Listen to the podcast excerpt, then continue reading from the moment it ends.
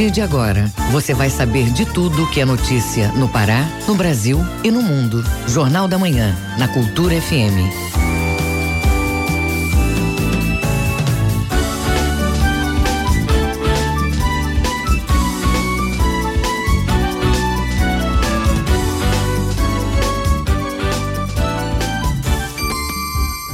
Muito bom dia, sete horas e seis minutos na Grande Belém. Hoje, sexta-feira, 15 de novembro de 2019, feriado de proclamação da República. Está começando agora o Jornal da Manhã com as principais notícias do Pará, do Brasil e do mundo. A apresentação minha e de Cláudia Saldanha. Bom dia, Cláudia.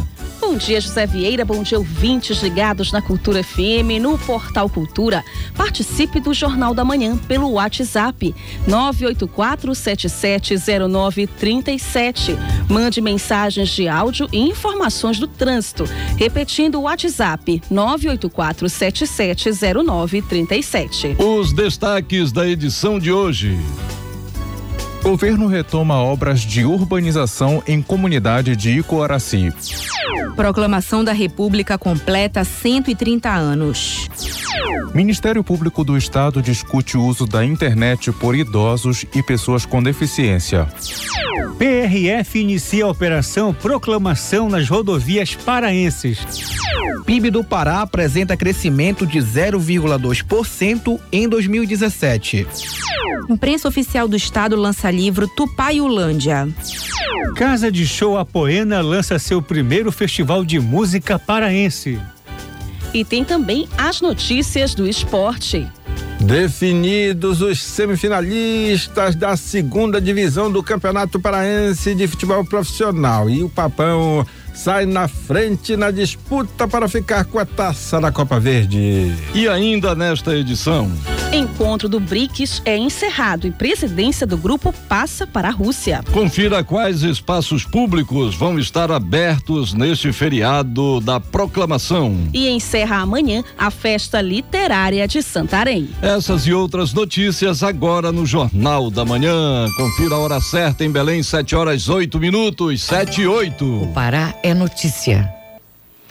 As obras na comunidade do Taboquinha, no distrito de Iquaraci, estão sendo retomadas por meio do PAC, Programa de Aceleração do Crescimento. É uma parceria entre Caixa Econômica, Ministério do Desenvolvimento Regional e Governo do Estado. Acompanhe os detalhes na reportagem de João Paulo Seabra.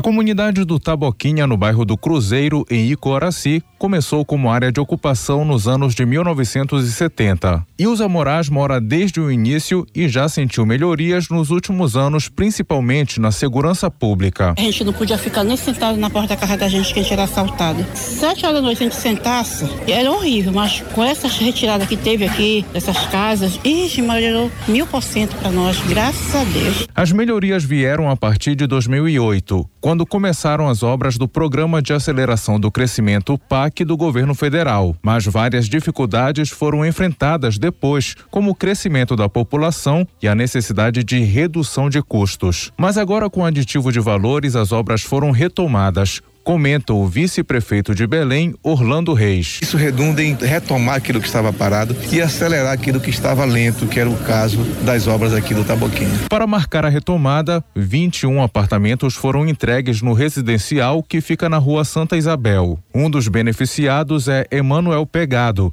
que expressa o que sentiu com a casa nova. É muito bom, a gente fica muito alegre, muito gratificado com essa nova moradia do Estado e nós fomos beneficiados, graças a Deus. Na comunidade do Taboquinha vivem cerca de 1.800 famílias. A líder comunitária Rosa Souza fala os benefícios da obra. Outrora eram palafitas, né, as crianças não tinham onde brincar. Hoje né, estão recebendo uma moradia digna. As obras incluem urbanização, pavimentação, saneamento, habitação e regularização fundiária, com a construção da Ponte do Cruzeiro e a recuperação ambiental do entorno do Igarapé do Tabocal. O governador Helder Barbalho comenta a importância das obras. Desde 2007 2007 que a população aqui de Coraci, da área do Taboquinha, espera para que essas obras efetivamente possam ser entregues. E é uma satisfação poder ver a Coab trabalhando e retomando as obras com força para garantir moradia, regularização fundiária, dignidade, saneamento, infraestrutura, reorganização de toda a área de saneamento desta região e reafirmar o nosso compromisso com o bem-estar e com a qualidade de vida da comunidade taboquinha. O investimento nas obras ultrapassa 65 milhões de reais. O presidente da Companhia de Habitação, José Scaff Filho, fala sobre uma das principais frentes da obra. Essa era a única obra do parque que não estava 100% parada, mas estava 99% parada. Estava num ritmo muito lento, e ou seja, agora nós conseguimos fazer com que ela acontecesse. Destravamos os boletins de obras junto à Caixa Econômica, ou seja, demos a, é, uma satisfação para o governador do que estava acontecendo, a Secretaria de Planejamento, o Ministério de Desenvolvimento Regional, deram essa credibilidade para a Coab de hoje, Coab deste governo. E, enfim,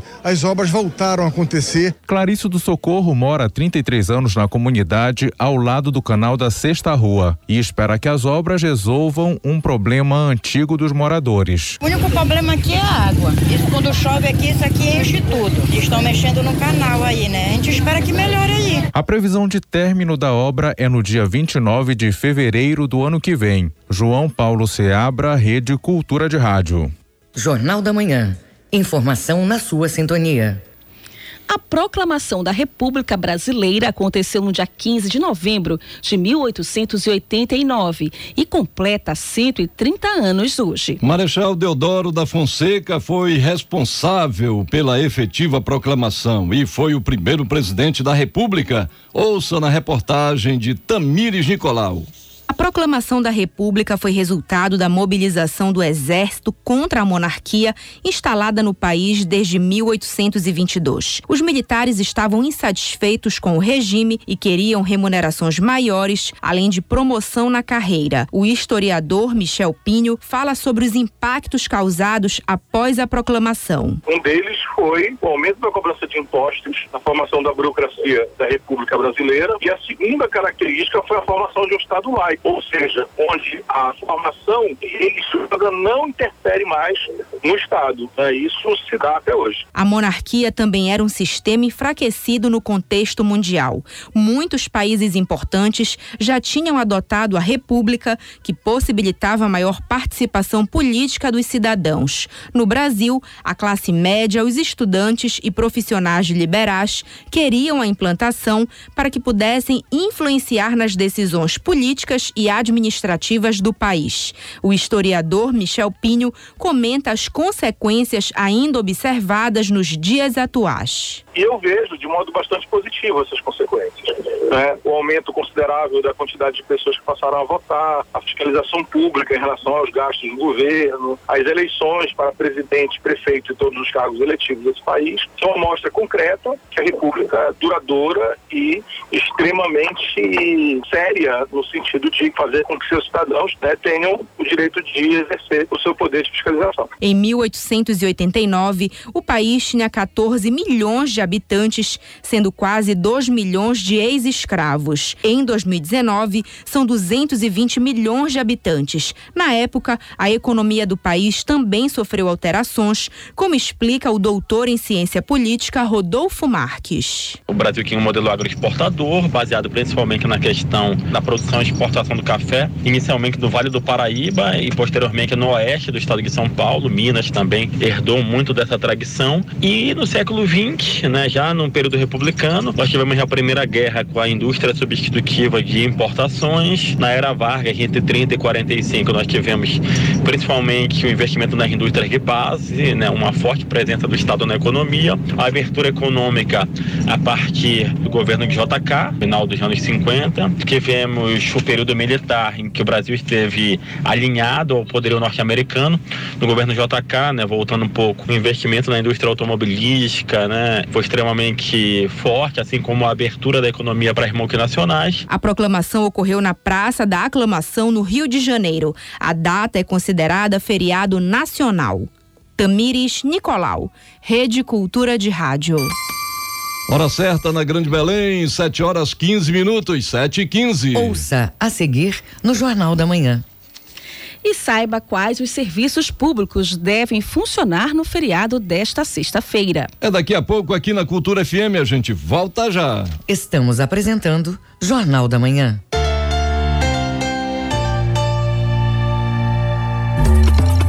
Minuto da Justiça.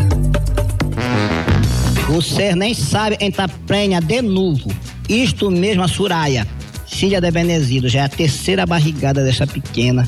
A mãe dela fica doida, né?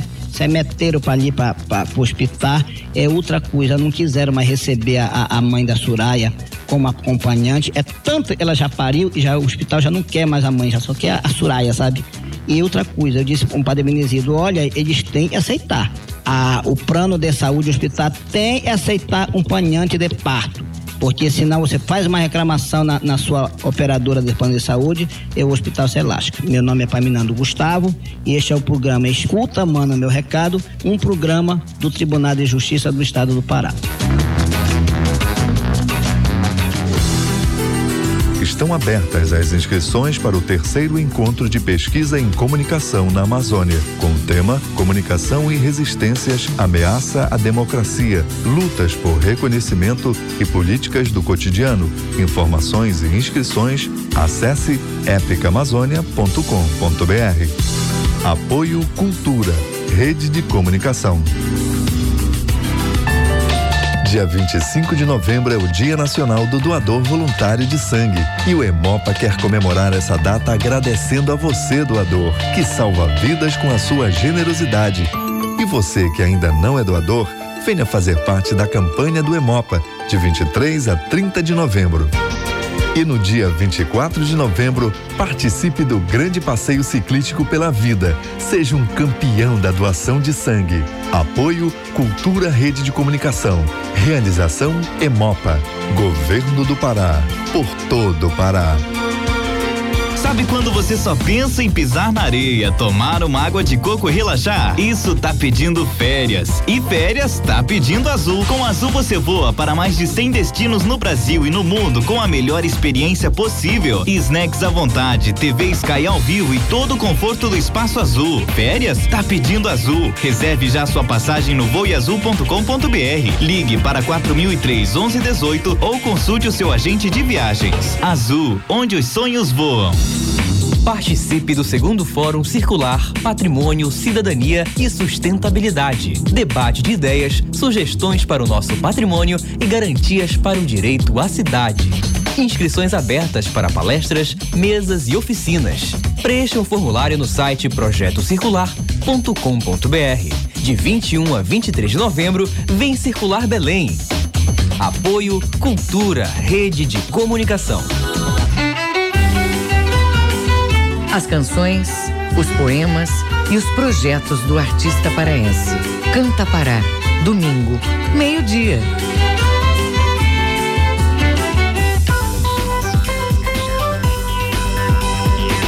Voltamos a apresentar Jornal da Manhã. Previsão do tempo. De acordo com o Instituto Nacional de Pesquisas Espaciais, o INPE, na mesma região de Belém, a sexta-feira é de céu nublado e pancadas de chuva com trovoadas à tarde. Temperatura mínima de 24 e máxima de 32 graus em Santa Bárbara do Pará. No nordeste do estado, o sol aparece entre nuvens com poucas possibilidades de chuva durante a tarde. Temperatura mínima de 24 e máxima de 34 graus em Igarapé-Miri. Na ilha do Marajó, dia de céu nublado encoberto com pouca possibilidade de chuvas a partir da tarde. Temperatura mínima de 25 e máxima de 36 graus em São Sebastião da Boa Vista. Hora certa na Grande Belém, 7 horas 19 minutos, 7 19. O Pará é notícia.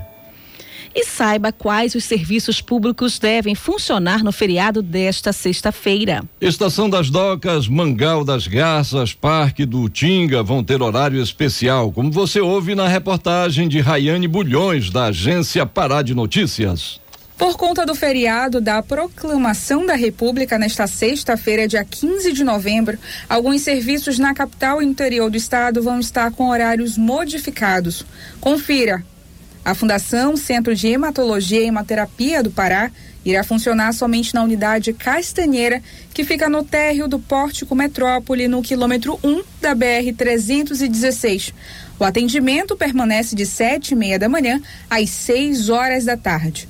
O serviço será normalizado no dia seguinte, na Batista Campos e nos demais núcleos. Além do EMOPA, a maioria dos órgãos públicos da administração direta e indireta ficará fechado, como a Secretaria da Fazenda e a de Administração. Na saúde, o Hospital Orfir Loyola ficará funcionando com o setor de urgência e emergência. Somente os serviços de quimioterapia e radioterapia funcionarão em regime de plantão. Já no Hospital das Clínicas Gaspar Viana, funcionarão normalmente as unidades de emergência cardiológica e psiquiátrica. Para a segurança, a Polícia Civil terá delegacias em Belém com atendimento em 24 horas. São elas: Divisão de Atendimento ao Adolescente, a Delegacia da Mulher, a Divisão de Homicídios e a Divisão de Repressão ao Crime Organizado. No interior do estado, o serviço é normal nas seccionais de polícia e nas delegacias das sedes dos 139 municípios do interior.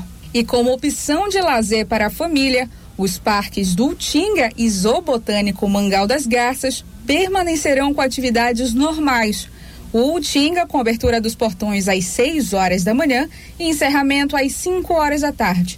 Já o Mangal inicia as atividades ecológicas às 9 horas da manhã e tem encerramento de visitação às 6 horas da tarde. Os museus também são uma ótima opção de passeio.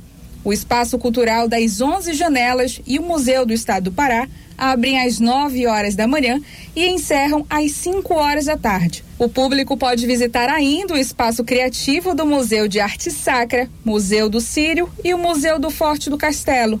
Todos ficarão abertos de 9 horas da manhã e término uma hora da tarde. Há também a programação guiada do Teatro da Paz, sempre a partir das 9 horas da manhã às 5 horas da tarde. Para quem ficar em casa durante o feriado, tem a opção de recorrer às programações culturais da Estação das Docas, com início às 10 horas da manhã e término às 2 horas da madrugada. Aproveite! Reportagem Raiane Bulhões. O trânsito na cidade. Polícia Rodoviária Federal faz operação durante o feriado da Proclamação da República. Os trabalhos começaram nesta quinta e vão durar até segunda-feira. O repórter Marcelo Alencar tem os detalhes. O objetivo da operação é prevenir a ocorrência de acidentes graves. Por meio de estatísticas, alguns pontos terão maior atenção das autoridades, com aumento do efetivo. O inspetor da Polícia Rodoviária Federal, Adriano Ferreira, fala como vai funcionar este trabalho. Aqueles pontos com maior possibilidade da ocorrência de acidentes e também de criminalidade. Né? Então a polícia está pegando o seu efetivo administrativo de delegacias e distribuindo nesses pontos. Durante a operação, serão desenvolvidas atividades educativas e orientações para os condutores. Aqui no Pará, 250 policiais vão trabalhar em regime especial. De acordo com Adriano Ferreira, a BR-316, por concentrar um fluxo maior de veículos, tem uma atenção especial. A rodovia com o maior número de policiais envolvidos é a BR-316, porque ela historicamente é aquela rodovia que mais apresenta aumento no fluxo durante esses feriados. Então a PRF elencou alguns pontos, como por exemplo o trevo de Mosqueiro, o trevo de Vigia, o trevo de acesso também ali a Salinópolis, o trecho entre Castanha e Santa Maria, que são os trechos mais perigosos para que a gente possa distribuir esse efetivo. Quem vai pegar as estradas neste feriado fala do reforço na segurança e dos cuidados que toma com o veículo antes de viajar. Eu considero uma operação de segurança nas estradas extremamente importante e oportuna, principalmente porque nós sabemos que é um período em que as pessoas tendem a, a, exagerar um pouco mais, principalmente no uso de álcool, né, em ultrapassagens perigosas, enfim, o desrespeito às leis de trânsito. E isso acaba gerando problemas sérios, inclusive com perdas de vidas. Com certeza a revisão tem que ser feita, né, antes de, de pegar a estrada. Nós sabemos aí que toda precaução ela é válida. Então tem que fazer a revisão direitinho no veículo, o step, se tem as, algumas ferramentas e tal, porque a gente não sabe, nunca se sabe o que, que vai acontecer. Então, a gente tem que se prevenir e fazer tudo corretamente antes de pegar a estrada. A PRF informa que até o dia 12 de novembro registrou 141 prisões de condutores por direção sob efeito de álcool. Outros 425 condutores foram flagrados com índice de álcool além do permitido por lei. Marcelo Alencar, Rede Cultura de Rádio. E agora nós temos informações ao vivo sobre o trânsito na Grande Belém, na manhã desta sexta-feira, feriado aí, muita gente saindo da capital paraense rumo ao interior do estado. Quem tem as informações é a repórter Joana Cláudia Melo. Bom dia, Joana. Bom dia, José Vieira, bom dia, ouvintes do Jornal da Manhã. O trânsito na capital nesta quinta-feira de feriado da proclamação da República está tranquilo nas principais vias de acesso para o centro da capital. Nas avenidas Centenário, Pedro Álvares Cabral e João Paulo II, o trânsito segue normal, sem lentidão. Já na Avenida Almirante Barroso com a Júlio César, o fluxo de veículos é intenso neste momento nos dois sentidos da via no centro da cidade, na Avenida Boulevard Castilho França, próximo ao Ver Peso, o trânsito segue tranquilo neste momento. E quem segue rumo à rodovia BR-316 para aproveitar aí o feriadão da República, vai encontrar o trânsito intenso da mesma forma para quem vai pela Avenida Independência, sentido Ananindeua. E fica aqui sempre o nosso lembrete aos motoristas. Dirija com atenção, redobre os cuidados aí na direção para garantir um lazer seguro para todos. É com você, José Vieira. Obrigado, Joana. Agora são 7 horas 27 minutos, 7 e 27 Jornal da Manhã. Informação na sua sintonia. Promotoria de Justiça de Iquaraci debate o uso da tecnologia por pessoas com deficiência e idosos. O objetivo é alertar para riscos de navegar no ambiente digital sem orientações de segurança. Confira na reportagem de João Paulo Seabra.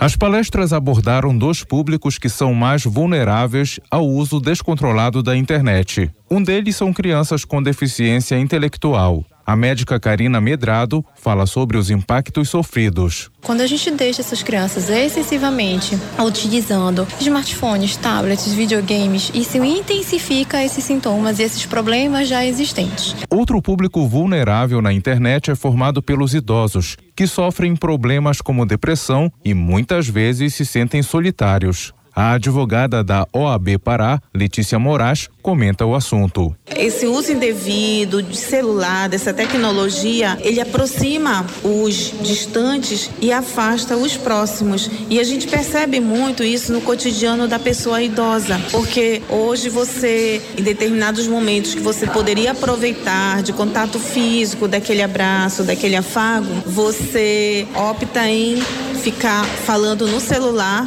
às vezes uma pessoa distante e os próximos não. No caso dos idosos, eles ainda são vítimas de golpes contra o patrimônio. A advogada Letícia Moraes, que também é presidente da Comissão de Defesa dos Idosos da OAB, dá orientações para que os idosos não se tornem vítimas. O conselho que a gente dá é para que essas pessoas elas tomem cuidado de não passarem informações por telefone. Se quiserem encontrar um empréstimo, vá pessoalmente ao seu banco, converse com seu gerente, porque é impressionante como o número de descontos indevidos nos proventos dos idosos que nos procuram na OAB é alarmante. Darlene Moreira, do Ministério Público do Estado, informa como as pessoas que já foram vítimas de golpes pela internet devem proceder.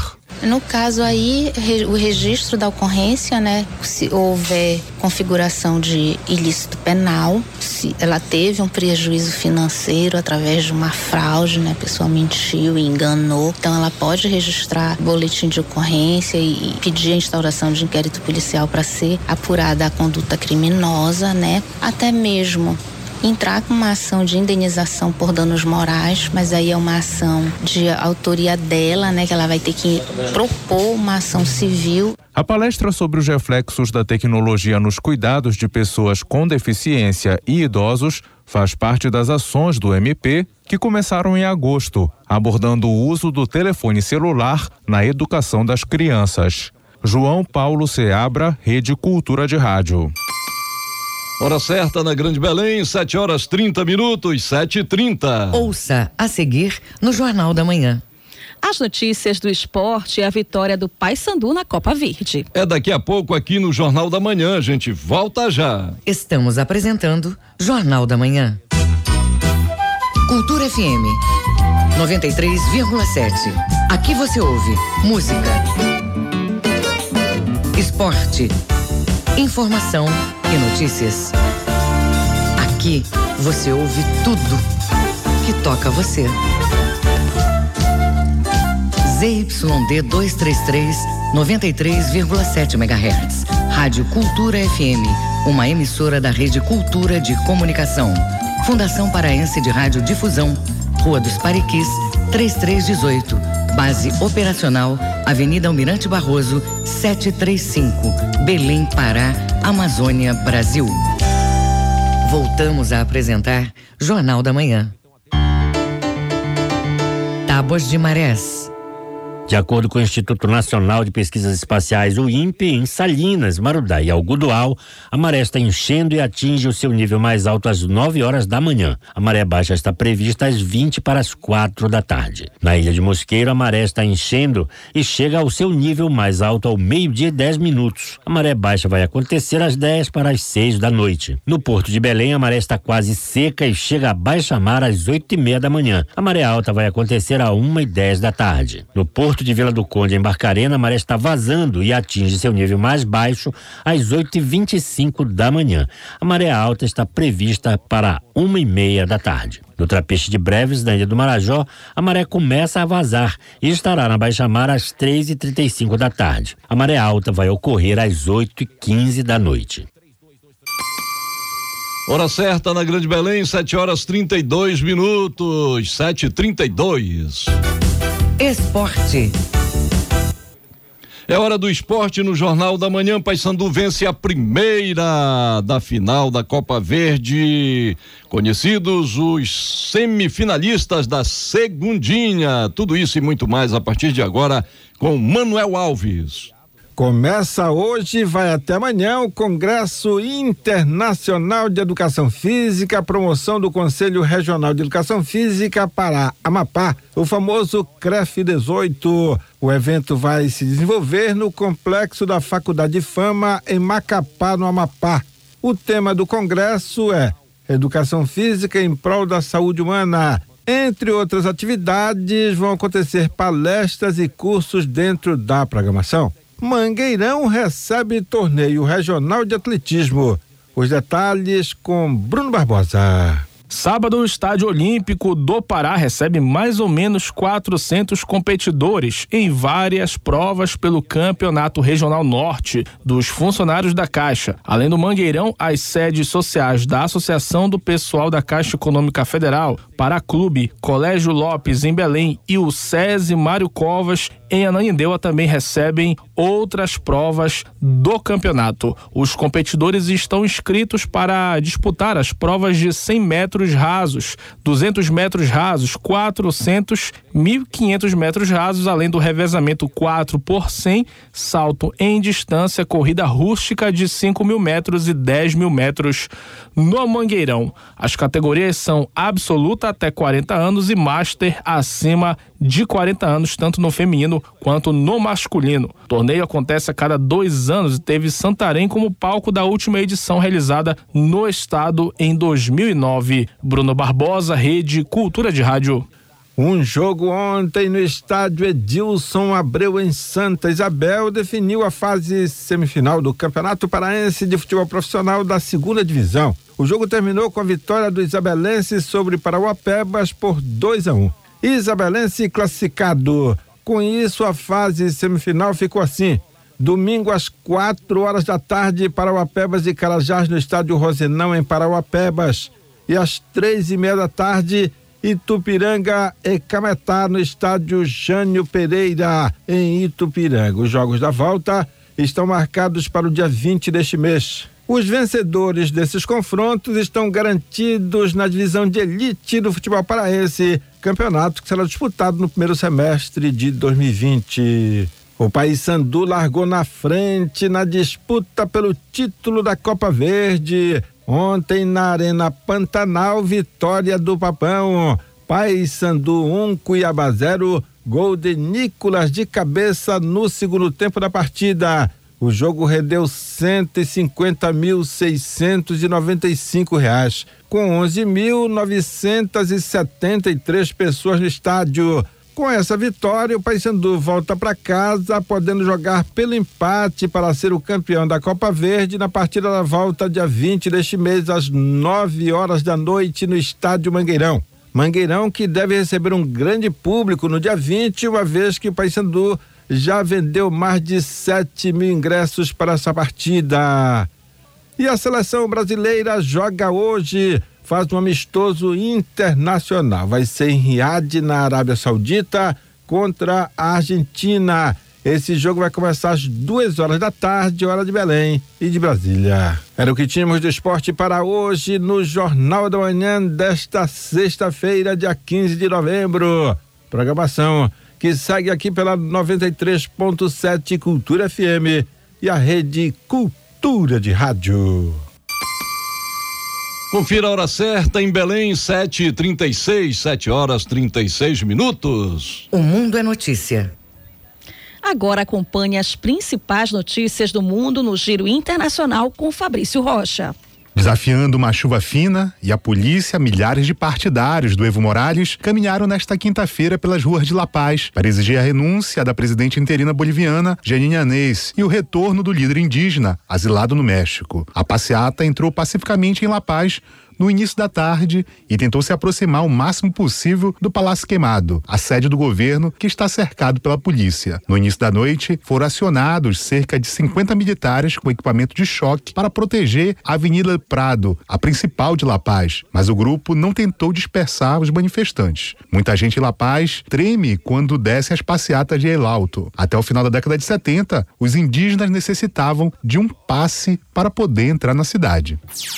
O exército de Israel confirmou nesta quinta-feira o cessar-fogo com a Jihad Islâmica na faixa de Gaza, encerrando a operação que levou à morte do comandante militar do grupo palestino, Bahá Abu Altá, na terça-feira. Apesar disso, fontes locais relataram o disparo de foguetes e o alerta de sirenes logo pela manhã, horas após da entrada em vigor do cessar-fogo. O exército ressaltou que atingiu seus objetivos com um duro golpe à Jihad Islâmica e que, portanto, encerrará a Operação Cintura Negra. Agora o foco será a região norte e as ameaças dos aliados do Irã, disse um porta-voz militar. Um tiroteio em uma escola da cidade de Santa Clarita, no sul da Califórnia, nos Estados Unidos, deixou dois estudantes mortos e outros quatro feridos, segundo informações do Departamento de Polícia de Los Angeles. O suspeito, segundo fontes da polícia, foi gravemente ferido e está no hospital em custódia. Entre os mortos está uma menina de 16 anos e um menino de 14, segundo informações das autoridades locais. O Departamento de Polícia de Santa Clarita pediu através das redes sociais que as pessoas evitem a área da escola onde aconteceu o tiroteio. A cidade fica a 40 quilômetros de Los Angeles. Fabrício Rocha, Rede Cultura de Rádio. Os números da economia. cúpula do BRICS é encerrada e presidência do grupo passa para a Rússia, como você acompanha na reportagem de Sayonara Moreno, da Rádio Nacional. Após dois dias de encontros entre membros do BRICS em Brasília, o Brasil encerra a presidência da cúpula e passa o bastão para a Rússia, que vai sediar o próximo encontro no ano que vem. Durante esta quarta e quinta-feira, o Brasil recebeu pela terceira vez a 11 primeira reunião do bloco, formado pelas economias emergentes do mundo: Brasil, Rússia, Índia, China e África do Sul. Nesta quinta, último dia de evento no Palácio do Itamaraty, o presidente Jair Bolsonaro recebeu os presidentes dos países integrantes. Durante a sessão plenária, os líderes do BRICS fizeram agradecimentos finais pela recepção no Brasil e apresentaram propostas para a continuidade da cooperação entre os membros.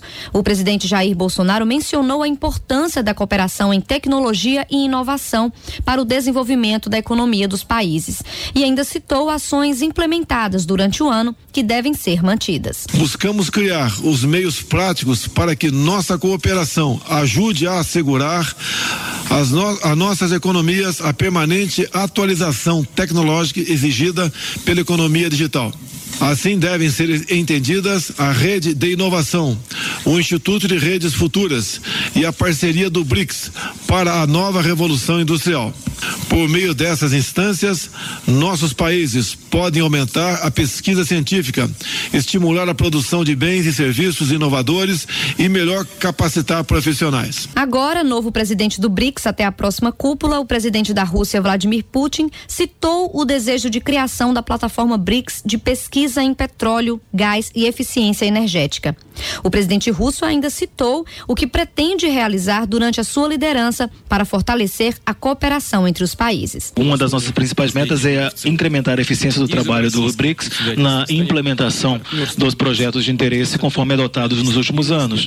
O slogan da presidência russa é parceria estratégia do BRICS em prol da estabilidade global, segurança compartilhada, inovação e crescimento. Pretendemos realizar 150 eventos em diferentes níveis, além do durante o período da presidência de turno da Rússia, dedicaremos atenção especial para ampliar nossa cooperação em matéria de política externa entre nossos estados, sobretudo no âmbito daquelas organizações em que os países BRICS acumularam um histórico de cooperação sólido. Políticas de incentivo às mulheres empresárias foi um dos pontos defendidos pelo primeiro-ministro da Índia, Narendra Modi. Também citou a importância da cooperação entre os países do BRICS no combate ao terrorismo, tráfico de drogas e o crime organizado, que, segundo ele, afetam diretamente a economia de mercado. O presidente da China, Xi Jinping, defendeu os acordos e cooperações multilaterais e fez críticas às políticas protecionistas. Também citou que a China vai buscar uma relação mais estreita com a América Latina e o Caribe. Por fim, o presidente da África do Sul, Círio Ramaphosa, disse que o país pretende aumentar o escopo de produtos com valor agregado, porque, segundo ele, o comércio sul-africano deles é prioritariamente de matérias-primas para exportação e, por isso, a intenção de estimular a diversidade da economia. Após a sessão plenária, os líderes participaram de um diálogo com o Conselho Empresarial do BRICS e o novo Banco de Desenvolvimento, fundado em 2014. Durante o evento, Jair Bolsonaro destacou a confiança no potencial da instituição para as economias dos países membros. Aos empresários brasileiros presentes, Bolsonaro se comprometeu a levar adiante as reformas que, segundo ele, o Brasil precisa. Com o fim do encontro do BRICS, os líderes assinaram a Carta de Brasília, documento que formaliza o balanço dos dois dias de encontro e das reuniões que ocorreram ao longo do ano. Da Rádio Nacional em Brasília, Sayonara Moreno. Produto Interno Bruto do Estado do Pará avançou 0,2% em 2017, de acordo com Fundação Amazônia de Amparo a Estudos e Pesquisas, a FAPESPA. Isso significa uma produção de cerca de 155 bilhões de reais a mais que no ano anterior, como você ouve agora na reportagem de Roberto Apolo. De acordo com as informações da Fundação Amazônia de Amparo a Estudos e Pesquisas, FAPESPA, e do IBGE, nosso estado produziu cerca de 155 bilhões de reais no ano de 2017, um avanço de 0,2% em relação ao ano anterior. O diretor científico da FAPESPA, Juarez Quaresma, detalha essa apresentação. A FAPESPA, que agrega estudos econômicos do estado do Pará, né, divulga o PIB do estado do Pará para o ano de 2017, um estudo que é feito geralmente com uma demora de dois anos aí e que mostra um franco crescimento do nosso produto interno bruto. Os números mostram recuperação da economia estadual, como base os setores agropecuário, elétrico com geração de energia e serviços em geral. Com este resultado, o Pará fica na liderança econômica na região norte. O analista socioeconômico do IBGE, Luiz Cláudio Martins, aponta a importância desses números para a economia. Essas informações relativas à ao PIB, então indicativo do, do comportamento da atividade econômica, né? Do, do crescimento, quanto a economia vai crescendo, vem crescendo ou deixando de crescer. E é importantíssimo para se gerar esse retrato da dinâmica econômica a nível dos estados. O produto interno bruto, PIB, é a soma de todos os bens, serviços e produtos por um país, estado ou cidade. Normalmente, ele é calculado de maneira anual. Roberto Apolo, Rede Cultura de Rádio. Hora certa na Grande Belém, 7 horas 45 minutos, 7 e 45 Ouça a seguir no Jornal da Manhã. Encerra amanhã Festa Literária de Santarém. É daqui a pouco aqui na Cultura FM, não saia daí, a gente volta já. Estamos apresentando Jornal da Manhã.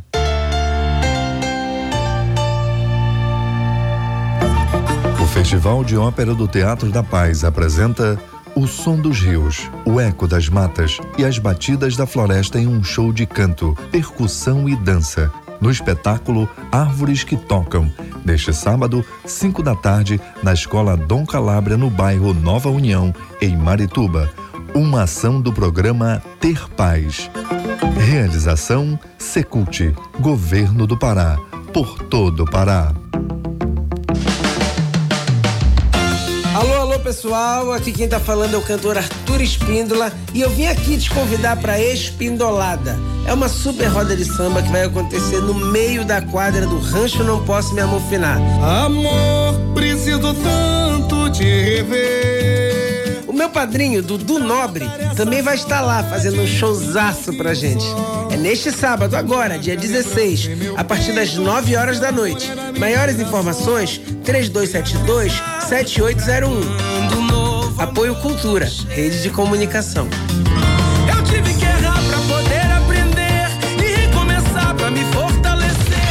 Não perca a segunda fase do Campeonato Paraense de Futebol Pelada. Nos jogos de volta, valendo para a próxima fase, Livergol do Telégrafo e Família EC Carmelândia, no Campo do Âncora, em Águas Lindas. Mojimirim, Cidade Nova e Botafogo do Atalaia, no Campo do Casa, em Ananindeua. Campeonato Paraense de Futebol Pelada. Transmissão exclusiva. Sábado, 11 horas e domingo, 10 e meia da manhã. Na tela da TV Cultura. Apoio Energético Vral, o energético do Ronaldinho. Brasil Brasileiro, sexta, 8 da noite, na Cultura FM.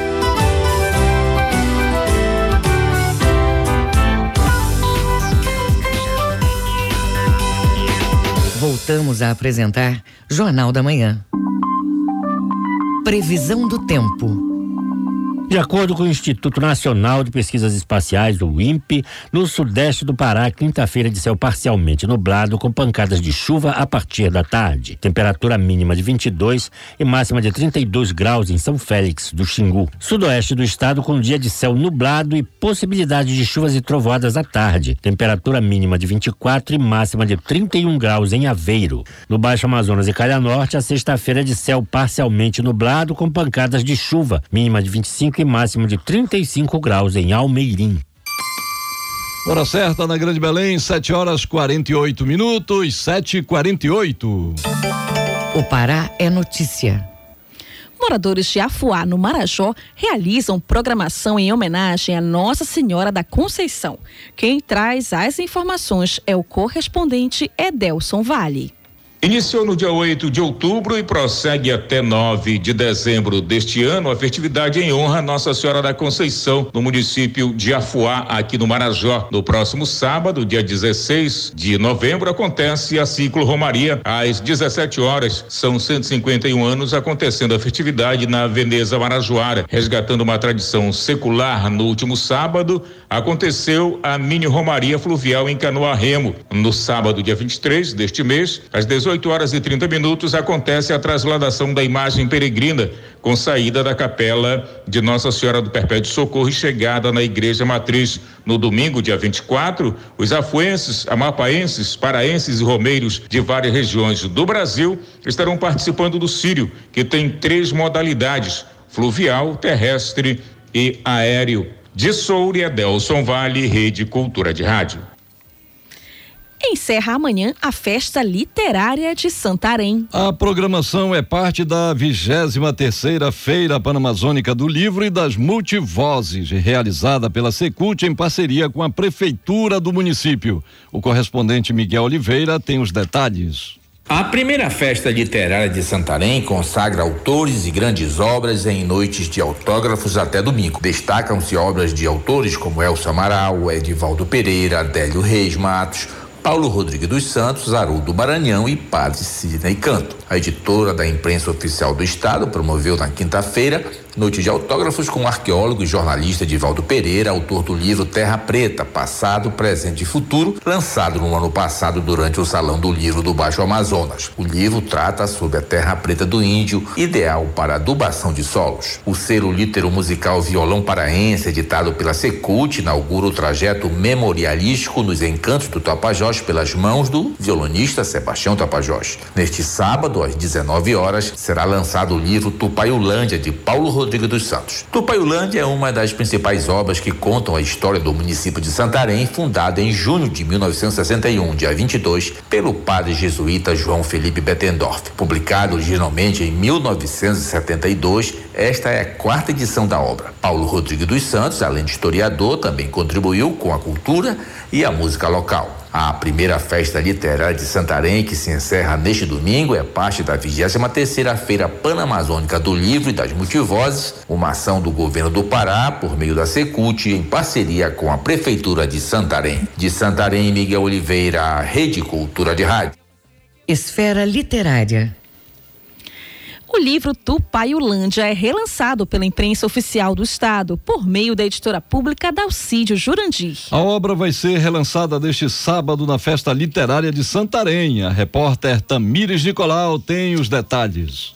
A obra Tupaiulândia conta a história do município de Santarém, fundado em 1661, e experiências vividas pelo autor na região. Publicado originalmente em 1972, esta é a quarta edição do livro. O editor da imprensa oficial do Estado, Moisés Alves, comenta a relevância da publicação. Reflete sobre Santarém, esse município tão rico e tão lindo em recursos naturais, com um povo gentil e hospitaleiro. Paulo Rodrigues, o autor de Tupailândia, faz parte do resgate da cultura, da memória de Santarém e de seu povo nesse livro. Para a editora da imprensa oficial, é uma honra construir e contribuir com esse resgate histórico. Essa obra faz parte do movimento que construímos aqui no Estado em elaborar uma política pública de edições e publicação de livros, revistas, cartilhas e e-books, buscando valorizar a cultura e a literatura paraense. O escritor Paulo Rodrigues dos Santos morreu em 1974 em Santarém.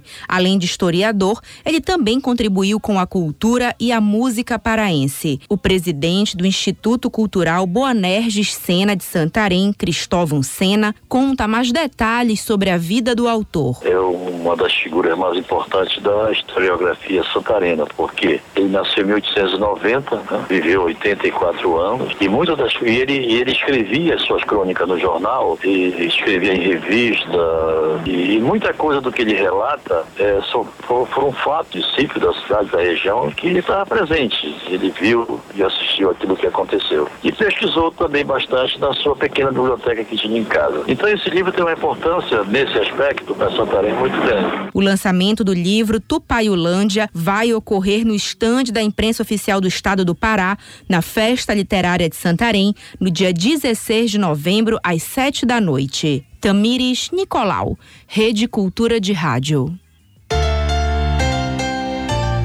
Agenda Cultural. Casa de Show Apoena lança seu primeiro festival de música paraense. O evento pretende mostrar a música paraense lançada através dos artistas que começaram na casa. A reportagem é de Marcelo Alencar.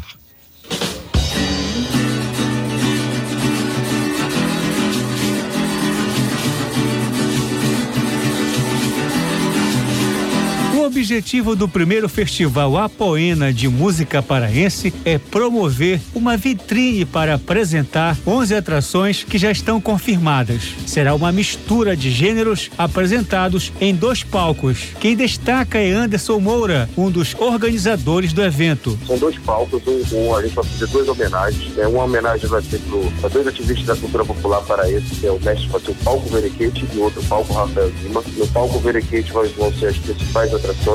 Né? No palco Rafael gente até, até agora já tem dois palcos de shows agendados. De acordo com Anderson Moura, nesta primeira edição serão apresentadas bandas que começaram na casa. Nessa primeira edição a gente vai apresentar bandas que começaram a tocar de apresentações de trabalho no Apoena e hoje em dia já tem destaque na cena local, já são conceituados e considerados na cena da cidade de Belém. Luciano Lira, vocalista do bando Mastodontes, está na expectativa para subir ao palco logo mais às 8 da noite. O Apoena é nossa casa, né? O bando Mastodontes, a história do bando Mastodontes se confunde um pouco com o Apoena. É a primeira casa que abriu as portas pra gente ali no começo da nossa história. Então, normalmente, quando a gente faz um show no Apoena, assim, é jogar dentro de casa mesmo. Então, a gente nunca faz um show muito curtinho no Apoena. Né?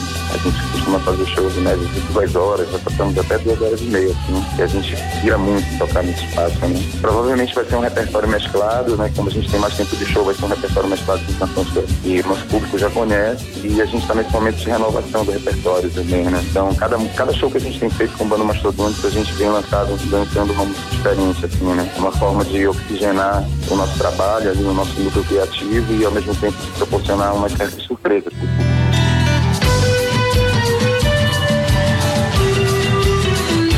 A discoteca fica por conta da DJ Jaque Sainha, que também se lançou na casa no começo do ano passado. O Apoena fica na Duque de Caxias, número 450 Altos, bairro de Fátima. Mais informações pelo telefone 982 1360 71. Ingressos no local. Abre os olhos, morena, vem ver meu Marcelo Alencar, Rede Cultura de Rádio. Em Belém, musical traz a irreverência da juventude com texto leve e divertido. Fica frio, a comédia musical do século 21 vai ser apresentada hoje, como você confere na reportagem de Fabrício Rocha. Bullying, aceitação, adolescentes, personalidades, fatores sociais dentro da escola. Fica Frio, a comédia musical do século XXI, é um espetáculo adaptado da obra Be Motil, de Ned Vizzini, um dos maiores nomes da literatura infanto-juvenil norte-americana, que morreu precocemente aos 32 anos em 2013 e que também teve lugar na Broadway sob as mãos do compositor Joe Icon. O musical traz a irreverência da juventude, com texto leve e divertido, com referências híbridas e contemporâneas que falam sobre a relação com a tecnologia, como explica a coreógrafa do espetáculo Tainá Leite. Toda essa tecnologia que traz a gente para o mundo cibernético e a gente esquece das coisas que são de fato importantes, que é a vida real. E é muito interessante esse, esse contato que a gente tem essa via de mão dupla que é a realidade e a tecnologia e como isso pode unir as pessoas e também separá-las. O musical Fica Frio, a comédia musical do século XXI, conta a história de Jeremy, que conhece o Skip, um microcomputador em forma de pílula que te ensina a ser legal e popular, mas tudo tem um preço. A direção é de Tiago de Pinho. A versão em português, que vai ser apresentada em Belém, é assinada por Giovana Marçal, Carlos Menfilho e Yuri Wares, que também assina a produção musical. A atriz Isabela Pantoja, parte do elenco, fala sobre essa adaptação para a realidade paraense. A literatura da obra em si é uma literatura americana, né, bem americanizada, que nós tornamos, é, adaptamos para a realidade paraense. Isso foi um grande desafio assim para o elenco em geral mas eu tenho certeza que o público vai se identificar muito com a história. Fica Frio, comédia do século XXI, acontece hoje no Teatro do SESI, na Avenida Almirante Barroso, 2540, às 8 da noite. Classificação indicativa, 14 anos. Fabrício Rocha, Rede Cultura de Rádio.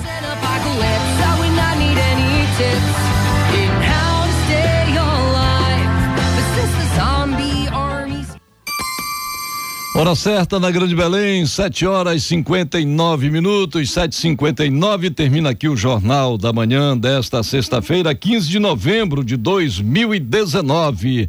A apresentação de Cláudia Saldanha e José Vieira. E os destaques do Conexão Cultura, daqui a pouco você vai conhecer um pouco mais sobre a campanha Papai Noel dos Correios, dicas de como armazenar alimentos e no musical Lia Sofia. E se você perdeu essa ou outras edições do Jornal da Manhã, é só acessar a conta no Jornalismo Cultura no castbox.fm. Uma excelente sexta para você e até amanhã. Fique agora com Conexão Cultura com a Dil Bahia. Um bom dia a todos e até amanhã. O Jornal da Manhã é uma realização da Central Cultura de Jornalismo.